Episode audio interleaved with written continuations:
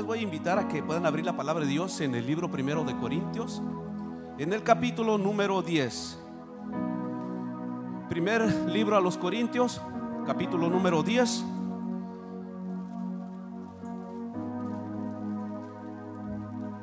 Y vamos a leer desde el verso número 1, unos cuantos versos, no los quería leer todos, pero para que comprendamos mejor cada uno de nosotros el propósito de Dios, vamos a leer los, los 11 versos.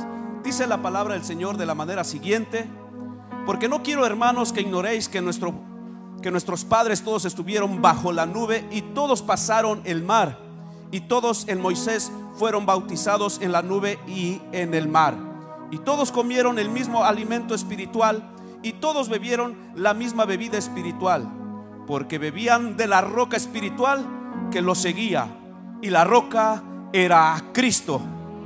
Pero de los más de ellos no se agradó Dios, por lo cual quedaron postrados en el desierto. Mas estas cosas sucedieron como ejemplo para nosotros, para que no codiciemos cosas malas como ellos codiciaron, ni seáis idólatras como algunos de ellos, según está escrito, se sentó el pueblo a comer y a beber y se levantó a jugar, ni forniquemos como algunos de ellos fornicaron y cayeron en un día 23 mil, ni tentemos a Dios como también algunos de ellos le tentaron y perecieron por las serpientes. No, no murmuréis como algunos de ellos murmuraron y perecieron, pero el por el destructor. Y estas cosas les acontecieron como ejemplo y están escritas para amonestarnos. ¿A quién dice ahí? ¿A quién? ¿A quién, hermanos? A nosotros. A quien han alcanzado los fines de los siglos. Usted que nos está mirando en televisión y a los que estamos aquí presentes, oramos y le decimos al Señor, Padre, ponemos este servicio en tus manos. Oh Dios, aquellos que nos están mirando a través de las diferentes plataformas, los pongo en tus manos, oh Dios, porque creo que solamente eres tú el único que puede obrar en sus vidas. Señor, cuando tú haces cosas sobrenaturales con aquellos que te buscan, que te anhelan, que están queriendo ver tu rostro, tú lo puedes hacer, Señor. En realidad el hombre es muy corto, es muy escaso y en alguna forma limitado, pero cuando tú vienes y nos usas, oh Dios, cosas poderosas suceden, porque la gloria tuya se hace presente. Señor, encomiendo este servicio en tus manos. Muévete conforme a tu voluntad y no la mía, Señor Toca y alcanza aquel que está ya en tus propósitos.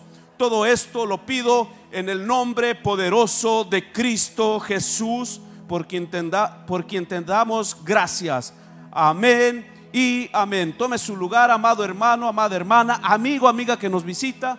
Póngase cómodo que el Señor seguro quiere darle algo esta mañana. Primero, a forma de introducción, quiero eh, utilizar lo siguiente. Aquí hemos hablado de un líder de, gran nivel, Moisés, el libertador del pueblo de Israel. Pero cuando hablamos de un líder del calibre de este hombre, muchas de las veces quizás me atrevo a incluirme en una lista de que nosotros los predicadores hemos anunciado el Evangelio quizás a muchos de ustedes para quererlos levantar así como fue levantado Moisés como un gran libertador. Y a veces se ha caído en este error, hermanos, y cuando predicamos el Evangelio de Cristo, solamente promovemos esto. Y gracias a ello, muchos hombres se han levantado como con ese propósito, queriendo ser unos grandes siervos de Dios en alguna forma. Déjeme le explico algo.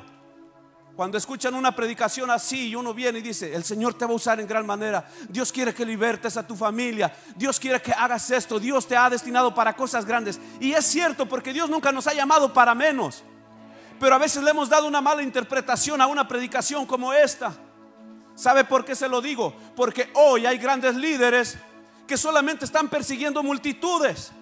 Y por eso yo leía esta porción, para que nos vayamos entendiendo en alguna forma. Esta porción nos habla de todo lo que el pueblo de Israel cometió, todos los pecados que ellos cometieron en el desierto. ¿Es así? Lo leyó conmigo, ¿verdad?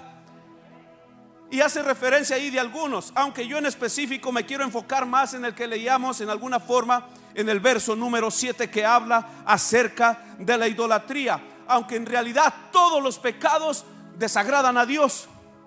Pero me quiero abocar un poco más a lo que es la idolatría por ciertos motivos que ya vamos a comprender a lo largo de, de este mensaje.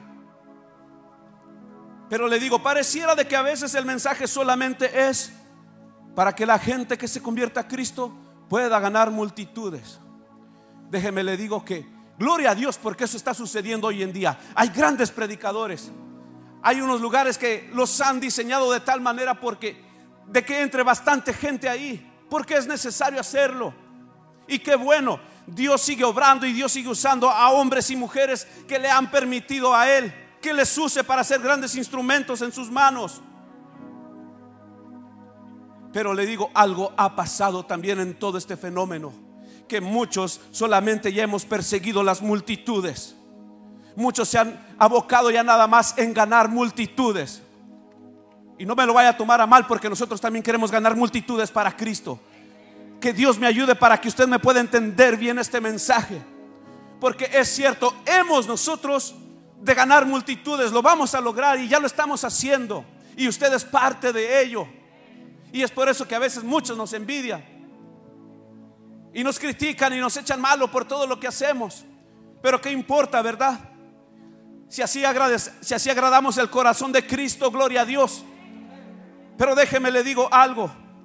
Muchos han querido ganar solo multitudes, solamente multitudes, pero han hecho un lado a Dios, se han olvidado de Él. Por el ejemplo que le pongo, cuando hablamos de Moisés, todos quieren ser como Él. Nadie quiere ser menos. Pero déjeme le digo algo. Para que Moisés lograra esto, tuvo que estar cara a cara con Dios. Para que Moisés lograra lo que logró hacer, tuvo que estar cara a cara con papá. No tuvo que hacer otra cosa. Tuvo que estar cara a cara con Dios. Y eso es lo que hoy nos hace falta a muchos de nosotros hacer Queremos las multitudes, pero las queremos lograr sin Dios. Hasta para un lado, parece que le decimos a Dios, quítate que me estorbas, quiero avanzar más. Y si estoy contigo orando, le decimos así, mire, ya no vamos y le buscamos de rodillas. Ya no, ya no nos inclinamos ante su presencia. No casi que lo quitamos del espacio nuestro porque no podemos avanzar si oramos. O solo a mí me ha pasado eso. Aquellos que están en televisión, ¿les ha pasado eso? Esto nos ha desenfocado, hermanos. Nos ha enfocado, le voy a decir de qué, del verdadero propósito que se originó al principio en la mente de Dios. ¿Cuál fue ese propósito por el cual Dios nos creó? ¿Cuál fue el propósito por el cual Dios puso a Adán en el huerto? ¿Cuál fue el propósito, amados hermanos? Iglesia que nos escucha de, otros países, aquellos que están en televisión, cuál fue el verdadero propósito por el cual Dios creó al hombre y el propósito único para, el que, para que Dios creó al hombre fue para relacionarse con Él, fue para tener intimidad con Él, fue para hablar con Él, fue para relacionarse con Él. No hubo otro propósito en el principio. En la mente y en el corazón de Dios no existía otra cosa que el quererse relacionar y venía Dios y hablaba con Adán. Adán, ¿dónde estás? Aquí estoy, papá. Yo no sé cómo fue en ese momento, pero esto fue algo glorioso. Y Dios se regocijaba porque estaba cumpliendo en alguna forma el propósito. Pero cuando aparece Satanás, el diablo logra corromper al hombre a causa de la desobediencia y todo el pecado. Porque allí si usted lee toda esa porción, hermanos, se va a dar cuenta todo lo que el pecado vino y atrajo para con el hombre. Y uno de los males más grandes que nos han causado tanto daño ha sido la idolatría. Y por eso le hablaba de esta porción. Pero la Biblia en el último verso que leíamos decía que para eso han quedado escritas estas cosas. Para que nos sirvan a nosotros, para que nos exhorten y nos ayuden a conducirnos de la manera en que a Dios le agrada. Mira, y ya no nos gusta mucho para eso quedó escrito esto, hermanos, que hemos leído, para que podamos caminar conforme a la voluntad del que creó todas las cosas, porque Él nos creó para Él, creados por Él y para Él. Pero Satanás vino y nos mintió de una forma tan terrible que nosotros heredamos muchos males. Hicimos tantas cosas delante de Él por la desobediencia que, que hubo en el primer hombre, en Adán. Todos los males que esto nos trajo. Y esto nos quitó del propósito original en Dios.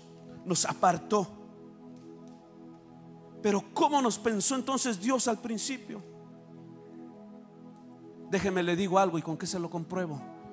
Dios no puso a Adán para que fuera el gran predicador. Estaba solito. Dios no puso a Adán en el huerto para que fuera el hombre que, que provocara muchas sanidades. No, estaba él solito. Adán no fue puesto en el huerto para que fuera el gran evangelista. ¿Qué es lo que quería Dios con Adán? No era con Adán, hermanos. Dios en este tiempo lo quiere con usted y conmigo. Nos dice lo que yo quiero, mira papito, es una relación íntima contigo. Es una relación íntima. Mire, y ese ha sido el error de, de estos días. Todos queremos multitudes. Ay, yo quiero ganar multitudes para Cristo, pero no hay relación. Se rompió lo que había al principio con Dios, intimidad. Oh, lo que a Dios le agrada se acabó. Gloria a Dios por aquellos que están logrando mucho. Gloria a Dios por esta congregación, pero no fue ese el principio. eso no fue al principio lo que Dios quería para con cada uno de nosotros.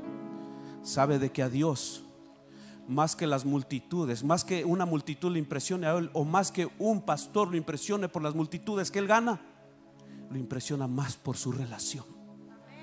Cuando este pastor va y se quebranta delante de la presencia de Dios y le dice, oh Padre, quiero menguar yo para que tú crezcas.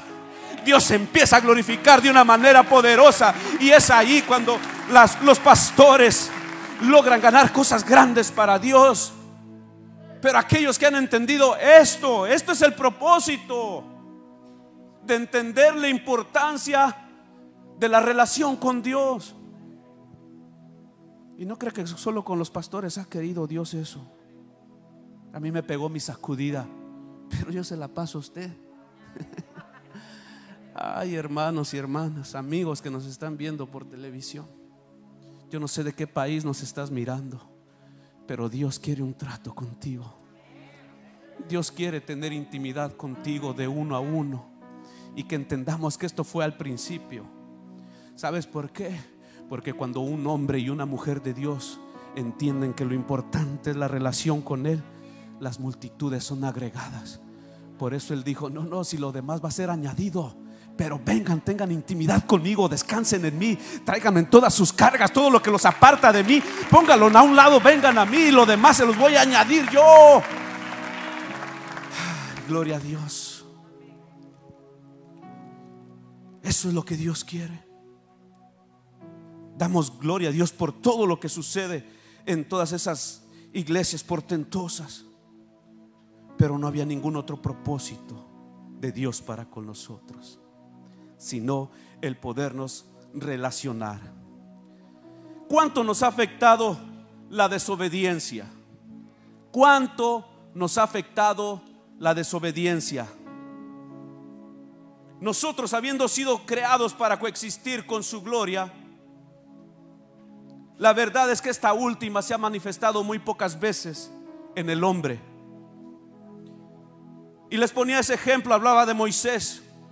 Pero me recordaba de algo y mire, esto nadie lo puso en ningún comentario. Si va a criticar a alguien, critíqueme a mí.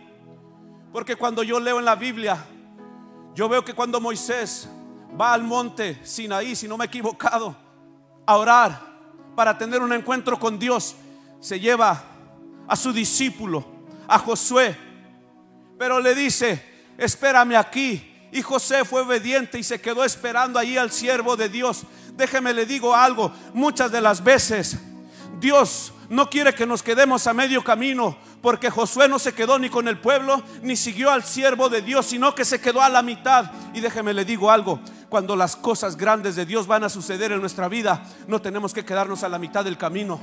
Tenemos que continuar, tenemos que seguir, tenemos que ir hasta donde está Dios. ¿Por qué? Porque cuando nos quedamos a la mitad del camino no sucede nada y nuestros oídos se nos, se nos tapan de basura. Por eso vienen los chismosos a platicar con nosotros y nos confundimos a veces.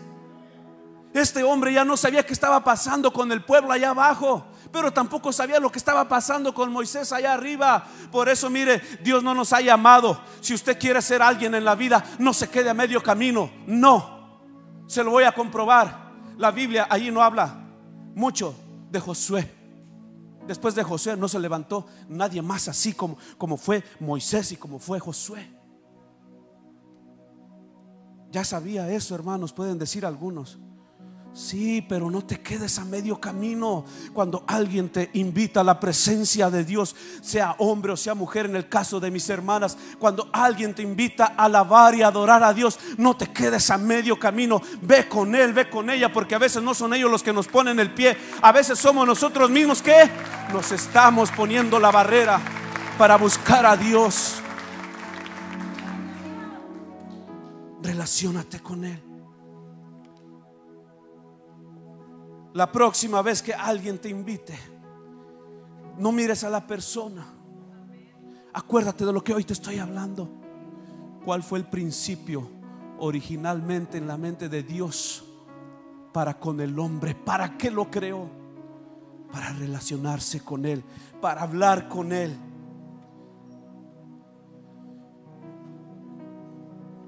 Le voy a poner otro ejemplo de aquellos que no se quedan a medio camino ya no lo hallaba.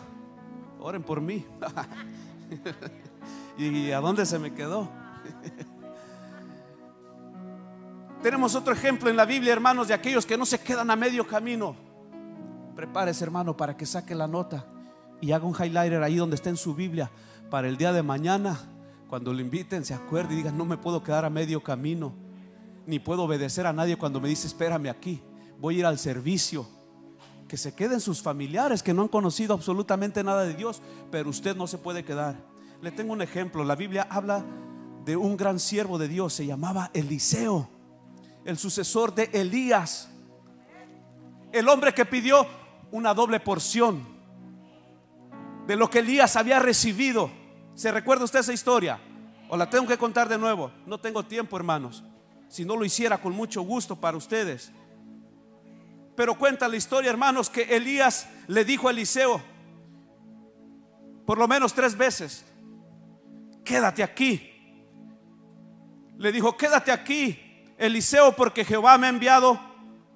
Primero le dijo a Betel, esa fue la primera vez. Venían ellos de Gilgal, venía aquel gran siervo de Dios con el que estaba enseñando a derribar gigantes, a derribar toda oposición. Y venían de Gilgal, los dos ahí con todo. Y le dice el maestro a su discípulo, quédate aquí. Me dice, porque Jehová me ha enviado a Betel.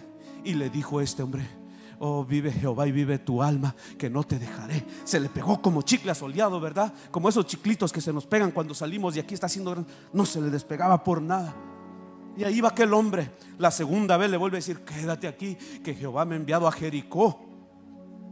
Le volvió a responder la misma respuesta a este hombre. Le dijo, no, no lo voy a hacer. Vive Jehová y vive tu alma, que no te dejaré. Y le vuelve a decir la tercera vez, eh, quédate aquí. Le dijo, no puedes acompañarme a donde yo voy, porque Jehová me ha enviado a Jericó. Mire, Dios envió a muchas partes a este siervo de Dios. Pero ¿sabe qué? Este traía un alumno como nosotros debemos de convertirnos de aquel gran líder este traía un discípulo como los que nosotros debemos ser, de, aquellos que saben un poquito más que nosotros. Pero entendiendo el propósito de Dios, le seguimos en obediencia. Porque ya no estamos interesados en lo que nosotros nos pueda decir alguien que nos vea. Y ahí andas detrás de aquel. Como que eres, no sé, su, su, no sé, menosprecian a veces el que uno quiera ser edificado por otros. Y lo ven como muy poco. Dicen, ahí andas atrás como Chuchito Faldero. No, es que estoy aprendiendo las cosas que aprenden los grandes siervos de Dios, de aquellos que han tenido intimidad con Él. Porque Elías no era ningún mediocre, era un gran siervo de Dios. Ustedes conocen la historia de Él.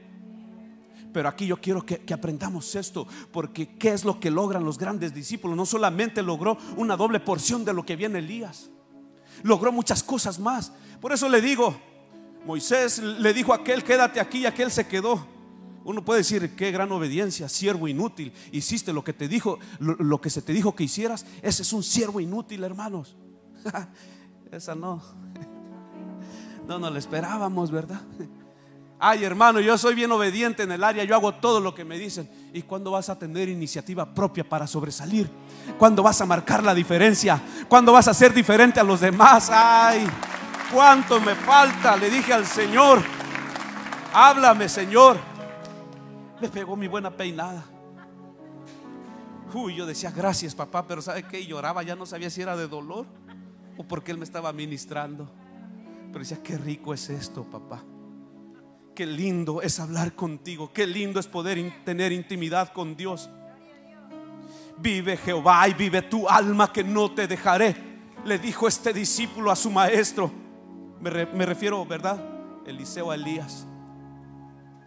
Y esto, hermanos, llevó a Eliseo a contemplar la gloria de Dios en una forma portentosa. Porque todos sabemos, no le voy a explicar a detalle todo, pero todos sabemos que Eliseo llegó a ser el maestro de una escuela de profetas. Mire, pero ¿qué fue lo que pasó primero? ¿Qué fue lo que tuvo que hacer este hombre para lograr lo que le hablaba ahorita al principio? Tener multitudes, porque ya tener una escuela de profetas, ¿quién la tiene aquí, verdad? Ni yo la tengo. Hay dos, tres que, que, me siguen y a veces casi a regañadientes, ¿verdad? No crea que llegan muy voluntarios. Si no hay café y, unos tamalitos, no llegan. Casi que primero tiene uno que anunciar el refrigerio, que, que, que lo que se va a promover ahí. Qué bueno que se ríen porque saben que están pasando las mismas, ¿verdad? Hoy Hoy le digo, ¿sabe qué pasa? Hasta supervisoras de, supervisores de sector critican los refrigerios.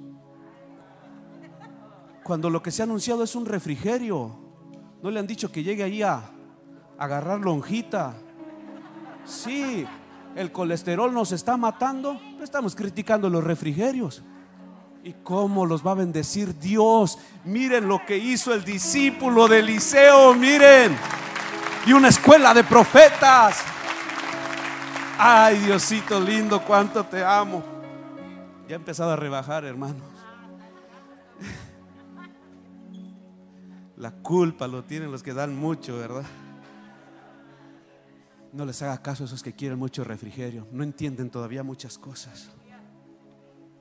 Pero mire, para decirle algo solamente, lo primero que, que empezó a experimentar Eliseo fueron cosas milagrosas.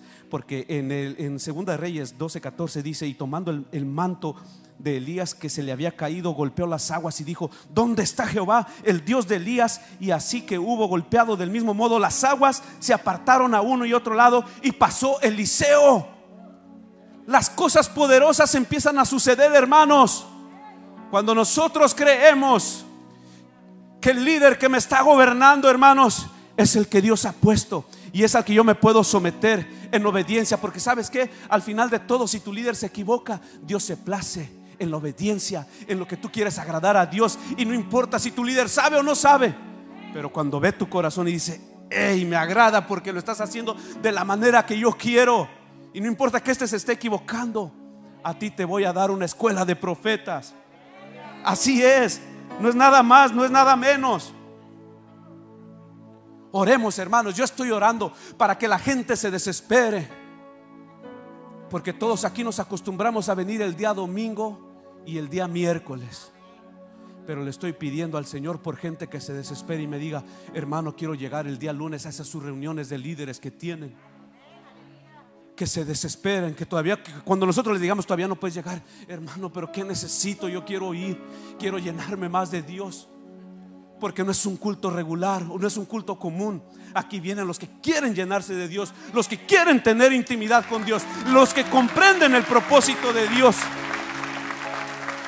Si todavía quiero carga solamente para irla pasando, siga llegando el domingo y el miércoles. No está mal, sígalo haciendo. Pero si usted quiere hacer y lograr lo que Josué logró, vea lo que él hizo. Se sujetó a su autoridad y su autoridad estaba sujetada a Dios. Y cuando hay orden, Dios hace cosas grandes. Dios hace cosas poderosas cuando hay orden. Es por eso que las familias prosperan, porque en esa familia hay orden. Nadie se pierde ni se confunde. ¿Y qué hago? ¿O trabajo más o me congrego más? ¿O dejo de congregarme para poder trabajar más? No. Ay, no, no quiero ni decirle el final que va a pasar ahí. Solo, solo se lo dejo así. Eliseo buscaba el rostro de Dios y logró mucho. Eliseo no se quedó a la mitad del camino. Eliseo, le digo, se le pegó a su líder como chiclito asoleado. Y eso lo llevó a conocer el poder de Dios. Eso llevó a Eliseo a lograr el propósito de Dios. Entonces el hombre de Dios, cuando comprende que es importante estar en intimidad con Dios, ahí en su lugar, en su casa, cuando el hombre y la mujer de Dios entienden que deben de levantar un altar delante de Dios, y cuando digo un altar es un lugar que usted tiene escogido, aunque sea el baño, usted lo puede hacer ahí, pero si al baño usted se va porque ahí es donde quizá puede tener la mejor intimidad con Dios, ahí Dios lo va a bendecir. Porque ha entendido el propósito para el cual fuimos creados desde el principio. No fue para las grandes multitudes, pero cuando un hombre de Dios o una mujer de Dios entiende que es lo primordial, le digo, lo demás se va añadiendo. Lo demás llega solo. Por eso, ¿qué vamos a hacer hoy? ¿Qué va a hacer hoy usted? ¿Se va a quedar a medio camino? Este fue un hombre que no se quedó donde le dijeron, esa es la diferencia entre estas dos personas que yo veo. No le vaya a reclamar a nadie. Es lo que con mi corta capacidad podía ver, pero me regocijaba en el Señor. Y yo le decía a Dios, ¿y será que lo comparto? Porque esto me lo has dado a mí, no se lo has dado a nadie más, pero ya aquí dije, lo voy a hacer. ¿Qué va a hacer usted entonces el día de mañana? Aquellos que nos miran por televisión, quizá por primera vez. ¿Qué vas a hacer mañana? ¿Te vas a quedar a medio camino? Si quieres ser diferente y quieres cambiar, quieres lograr cosas diferentes, ya estás aburrido de esa vida que has tenido, porque la desobediencia a eso nos llevó, a ser idólatras. El verso 7 habla y se refiere a la idolatría. ¿Qué es la idolatría? Todo lo que le quita el primer lugar a Dios. No puedo ser más claro. Todo lo que le quita el primer lugar a Dios es idolatría. Muchos por eso no podemos ver la mano de Dios sobre nuestra vida. Dios nos quiere bendecir y prosperar, pero a causa de eso no podemos ver la mano de Dios. Pero si hoy tú te decides con aquellos que quieren tener una relación con Dios y entiendan cuál fue el propósito de Dios desde el principio, mirarán la mano de Dios sobre todas las cosas que poseen. Mirará la mano de Dios sobre su familia. Al que es líder mirará la mano de Dios sobre su célula. Supervisores de sector mirarán la mano de Dios en su sector. Supervisores de zona y pastores mirarán la mano de Dios moverse en todo lo que ustedes tocan. Porque así dice Dios en su palabra. Y todo lo que toques prosperará. Y todo lo que toques prosperará. Tu trabajo será bendito. Tu familia será bendita. Tus mascotas serán benditas. Todo lo que tú toques, tus negocios prosperarán. Pero primero es entender eso, la relación con Dios. Lo que se perdió al principio. La relación al principio se perdió a causa de la desobediencia. Todos los pecados que la desobediencia trajo sobre nosotros nos separó de Dios. Pero así como el pecado que se cometió por el primer hombre que desobedeció, primero la mujer, ¿verdad? Y después el hombre que le hizo caso a su mujer. Ese pecado que nos separó, hoy en día, hoy en día, escúchame bien esto, hoy en día hay una oportunidad para ti. ¿Por qué? Porque si por un hombre todos fuimos constituidos pecadores y apartados de la gloria de Dios, Dios envió al segundo Adán, a Jesucristo, para que todo aquel que crea en Él tenga vida eterna. Jesucristo es el camino, la verdad y la vida. Y nadie va al Padre si no es a través del Hijo. Nadie va al Padre si no es a través del Hijo. No es María, no es San Judas, no es ninguno de esos que te han dicho. Perdóname si tú todavía crees en esas cosas, pero no es nadie más, es Jesucristo, el Hijo de Dios. La Biblia no me presenta a nadie más, solamente a Jesucristo. Él es el único que puede restaurar nuestra relación que se perdió al principio. ¿Cómo se llama? Jesucristo. No hay otro fuera de Él. Hermano, ¿y cómo le hago? Yo quiero cambiar. Los amigos se preguntan, pero ya he intentado. Si has intentado con tus propios métodos. No hay método humano que sea eficiente para restaurar esta relación. Por eso el Padre envió a morir a su Hijo en la cruz. Por eso el Padre no encuentra en nadie más el placer que puede encontrar en el Hijo y toda la obra maravillosa que Él ha hecho. Por eso esta mañana yo te digo, ¿quieres restaurar esa relación que hubo al principio? No pretendamos, líderes, escúchenme en esto, no pretendamos ganar mucho ni obtener multitudes si no restauramos nuestra relación con Dios. Porque el éxito de Eliseo radicó en la obediencia al Padre. Porque el que obedece a papá y el que se relaciona con Dios, ese logra ver la gloria de Dios. La gloria que Jesucristo tuvo, aunque sufrió en la muerte del Calvario. Él logró mucho, pero ¿qué logró? ¿A quién logró? A todos nosotros. ¿Por qué lo logró? ¿Por qué? Porque fue obediente. ¿Qué le has estado pidiendo a Dios? ¿Por qué has estado orando? Papá es claro, solo ven y pídeme. Porque el que es obediente y vive íntegro delante de Dios, las cosas vienen solitas. Las cosas vienen por añadidura. ¿Quieres restaurar tu relación con Dios? Él está aquí presente. No soy yo. Papá me envió. La situación que tú estás pasando en tu casa papá la puede arreglar. Pero es en intimidad con Él. Es relacionado con Él. Hermano, es que mis hijos ya no me hacen caso. ¿Cómo es tu intimidad con Dios? Si ya no te han visto que dobles rodillas. Te levantas al trabajo desesperado y llegas gritando en casa. Y no oras.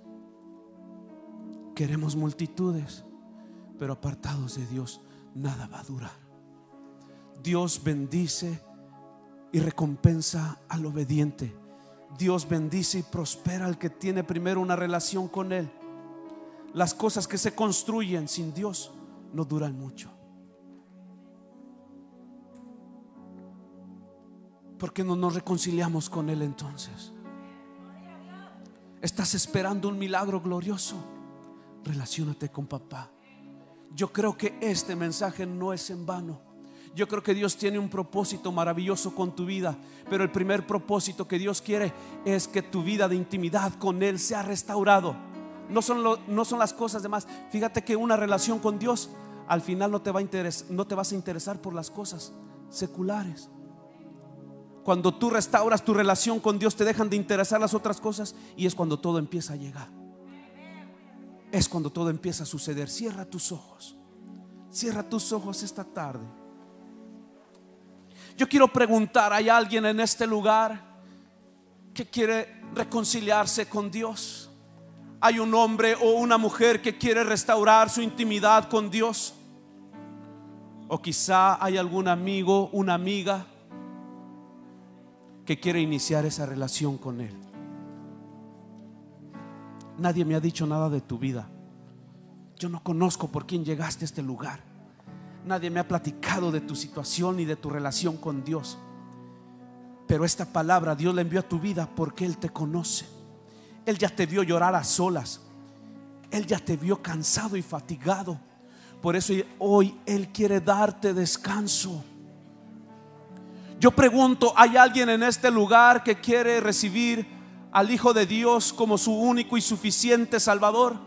Levanta tu mano ahí donde tú estás y pasa al frente. yo no me voy a tardar en este llamado. Si usted recibió la palabra de Dios y quiere pasar al frente, hágalo ya. O si hay alguien que está enemistado con Dios y hoy quiere restaurar esa relación, Dios te llama. Pasa al frente. Pasa al frente. ¿Qué te puede impedir recibir la gloria de Dios una vez más? ¿Qué te impide recibir y ser rodeado del amor de Cristo? Yo les dije, yo no me voy a tardar en este llamado. Si Dios habló a tu vida, yo te pido en este momento, levántate de tu silla. Porque yo no creo que esta palabra fue enviada así solamente. Hay gente que necesita volver a Dios.